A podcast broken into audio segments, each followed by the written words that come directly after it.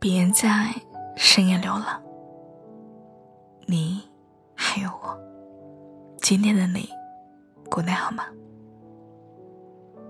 不管你在哪里，我都想用声音去拥抱你。今晚想要和你分享的这篇文章的名字叫做《没有人不遗憾，只是有的人不说》。如果你也喜欢我的声音的话，可以点击订阅一下这一张电台，每晚我都在。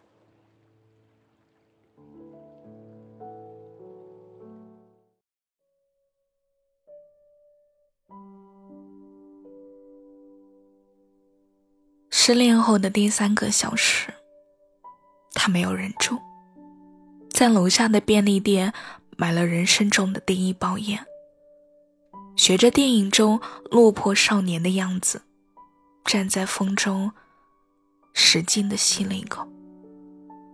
他没有想到，他因为呛嗓子的烟味而咳嗽流泪的样子，并不潇洒，只让人觉得好笑又心酸。又过了几个小时，同事群里有人攒局去喝酒。一向不爱夜生活的他，主动举起了手。烘到漆黑，他并不享受，但他还是拍了一张桌面上摆满了酒瓶的照片，发到了朋友圈。他原本以为这不同往常的风格会引起前任的一丝关注，但一晚上过去了，前任既没有评论，也没有找他私聊。他的心思全白费了。我曾在后台看到粉丝留言说，分手之后还觉得很爱对方，于是把对方的名字缩写纹身在了锁骨上。即使分开了，也仍然觉得对方陪在身边。也曾看到网上说，有人失恋之后吃不下饭。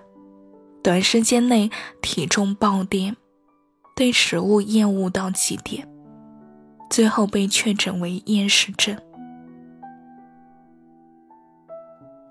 还有身边朋友因为分手辞了工作，离开了熟悉的圈子，彻底换了城市。人们似乎需要用分手后的痛苦、崩溃，来证明自己对感情的在意和不舍。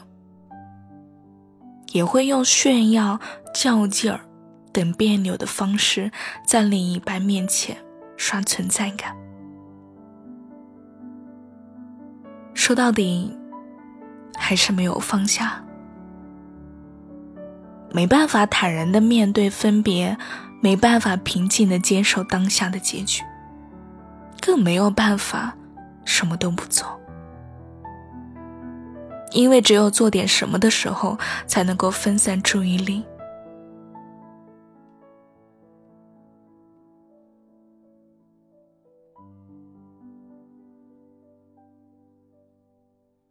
朋友说，和他恋爱多年的女朋友分手之后，他当了很久的渣男。那一段时间，他频繁的约会，微信上同时和好几个姑娘在聊天。出去玩的时候，也会故意的发一条身边有异性的照片。他很想向前任证明自己，即使你不喜欢我，还会有很多人喜欢我。也很想用这样的方式分散对前任的关注，让他不去想失败的感情，不去纠结还能怎么补救。他说，他那个时候一直在和前任较劲。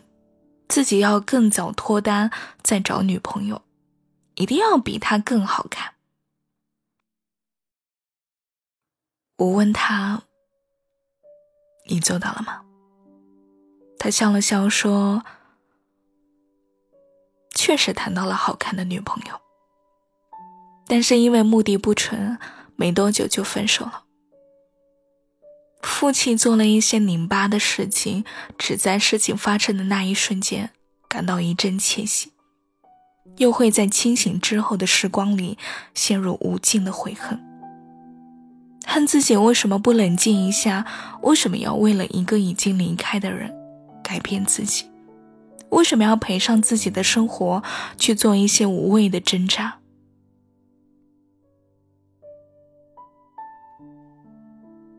分手不是最坏的事情，更坏的事情是你为此一蹶不振，甘愿堕落，交出生活的全部选择权，任由事态失控发展。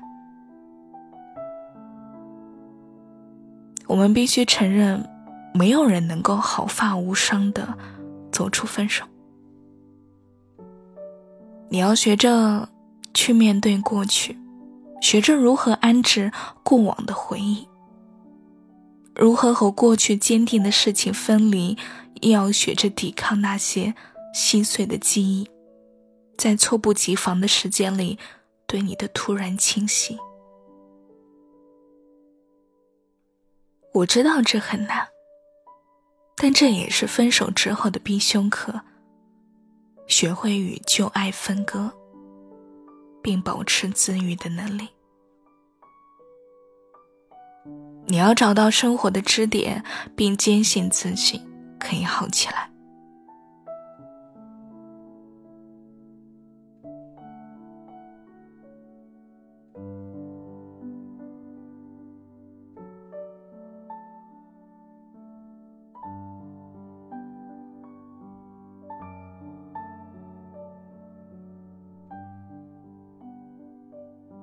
我知道，对于很多人来说，分手就像是对现有生活的摧毁。任凭谁都无法云淡风轻的谈放下两个字，无法不痛不痒的讲告别。我知道，分手确实是一件很痛苦的事情，我们大可不必装作不懂。但我想和所有正在经历分手的朋友说一句：你要做好事，但不要做傻事。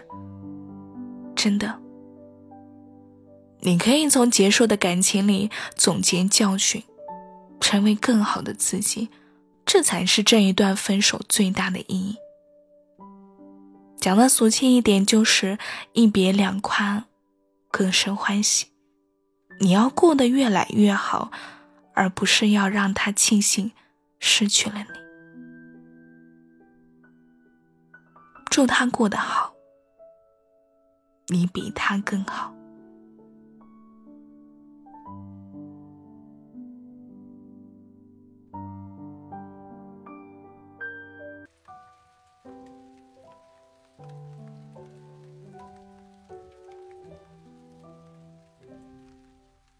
今晚的晚安歌曲将从《达尔文》。没有人能够毫发无伤的走出分手。你可以难过，但不能一蹶不振。从今天开始，试着慢慢解开自己心上的死结吧。别难过了，勇敢一点，说再见吧。前方的风景更好。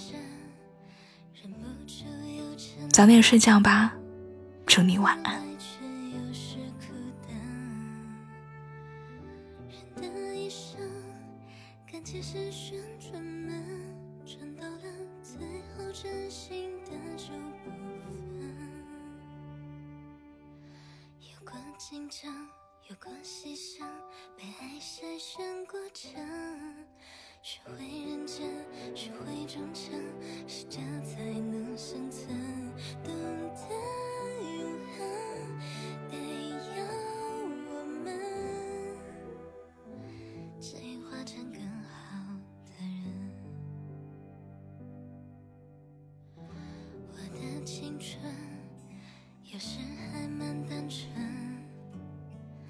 相信幸福取决于爱的深，都进化了，我赞成达尔文，没实力的就有淘汰的可能。我的替身。